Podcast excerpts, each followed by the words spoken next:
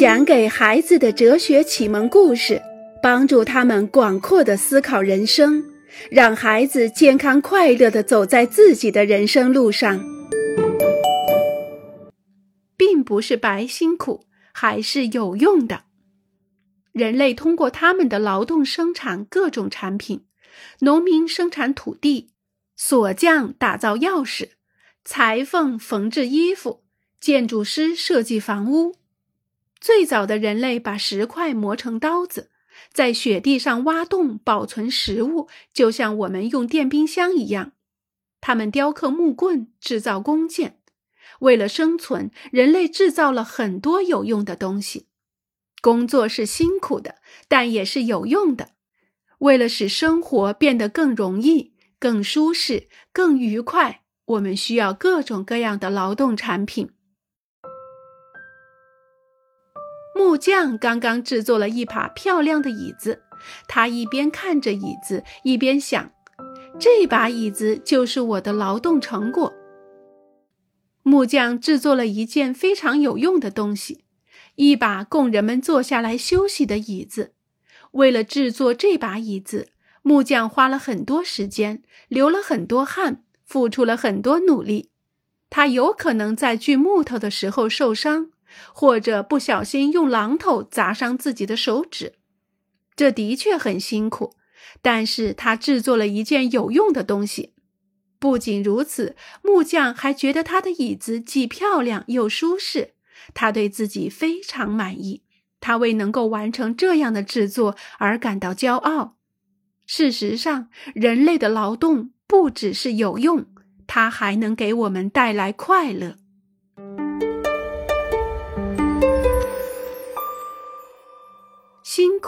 但也有快乐。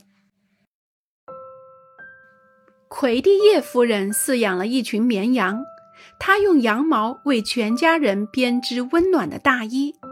每年，奎蒂叶夫人都多养两只羊，然后将多余的羊毛编织大衣去换牛奶、鸡蛋和奶油。渐渐的，很多人得知奎蒂叶夫人的羊毛品质好，编织的大衣非常保暖。于是，越来越多的人前来向他订货。奎蒂叶夫人工作得很辛苦，但是她却十分高兴。她成为了饲养绵羊的专家和制作大衣的专家。人们欣赏她的劳动成果，对她赞不绝口。后来，奎蒂叶夫人又想出很多新的主意，建立一个织造车间，生产毛衣、毛袜和围巾。学习印染技术，将毛线染出缤纷的色彩，编织出更加美丽的衣服。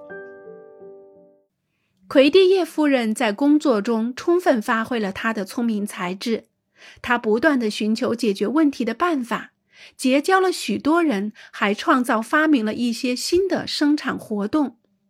奎蒂叶夫人对自己非常满意，尽管她工作得很辛苦。但是这样的工作不仅挖掘了他的潜力，而且增长了他的才干。在辛勤的工作中，他的思想、智慧、创造欲望，他对美的追求以及与人相识的渴望，如同一朵朵含苞待放的花蕾。所以，我们说这样的工作是让生命盛开的工作。它让我们的思想、智慧、创造、渴望得到充分的发展，开出了生命美丽的鲜花，结出了丰硕的劳动成果。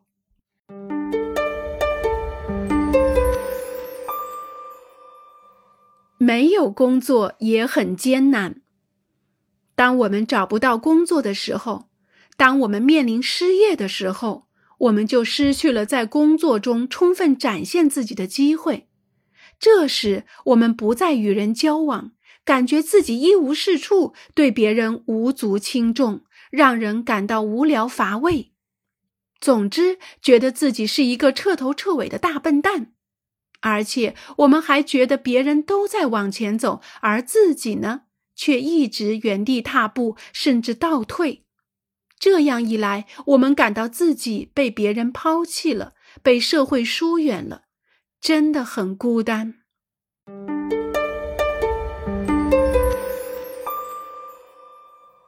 当工作令人窒息的时候。然而，有的时候，工作也会阻碍我们的盛开和发展。有些工作不仅不能使我们得到充分的展现，反而可能让人感到窒息。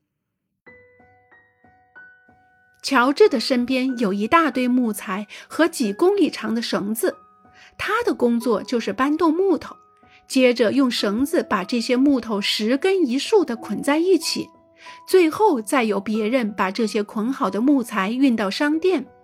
但是关于这一点，没有任何人告诉过他。乔治只知道每天他应该做的就是捆好五十捆木材。当他完成任务以后，他会收到一笔钱，刚刚够他过日子。乔治用自己的体力换取了金钱。他能够得到这笔钱，是因为他有力气搬动这些粗重的木头，并且把它们捆扎在一起。他觉得，在这个工作中，重要的不是他本人，而是他的力气。另外，要是他失去了体力，也就失去了工作。或者，如果明天来一个力气比他大的人，老板就会炒他的鱿鱼。也就是说，人们对乔治这个人并不感兴趣，只是因为他的力气有用。况且，乔治对木头捆扎好以后所发生的事情一无所知。人们既不需要他去商店卖木头，也不需要他与顾客交谈。他能做的仅仅是捆木材。这样的工作不可能让乔治的生命开放，乔治也不可能对自己感到满意。更不会觉得自己是一个聪明的人，富有想象力、幽默感和创造力的人。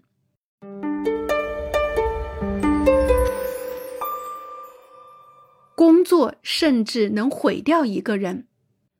总有一天，人们会发明一种机器，能够自动的用绳子捆扎木头来替代乔治的工作。这是什么意思呢？难道乔治就像是一部机器吗？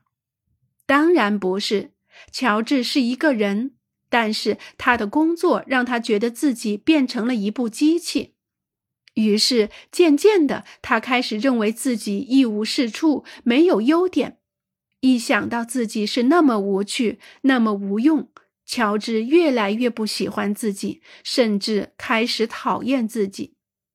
一旦工作使一个人成为一部机器，一部不需要思考、不需要创新、不需要反省的机器，日复一日总是机械的重复同一件事情的时候，我们说这是一个禁锢人的工作。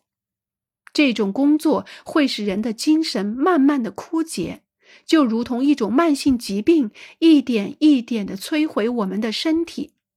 然而，乔治需要这份工作，就像我们中的每个人一样。道理很简单，为了生存，乔治需要钱。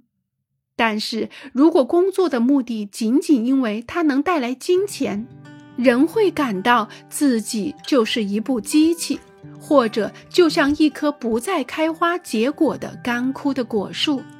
一棵果树如果不再开花，不再结果。人们就会砍掉它，因为留着它已经没有任何意义。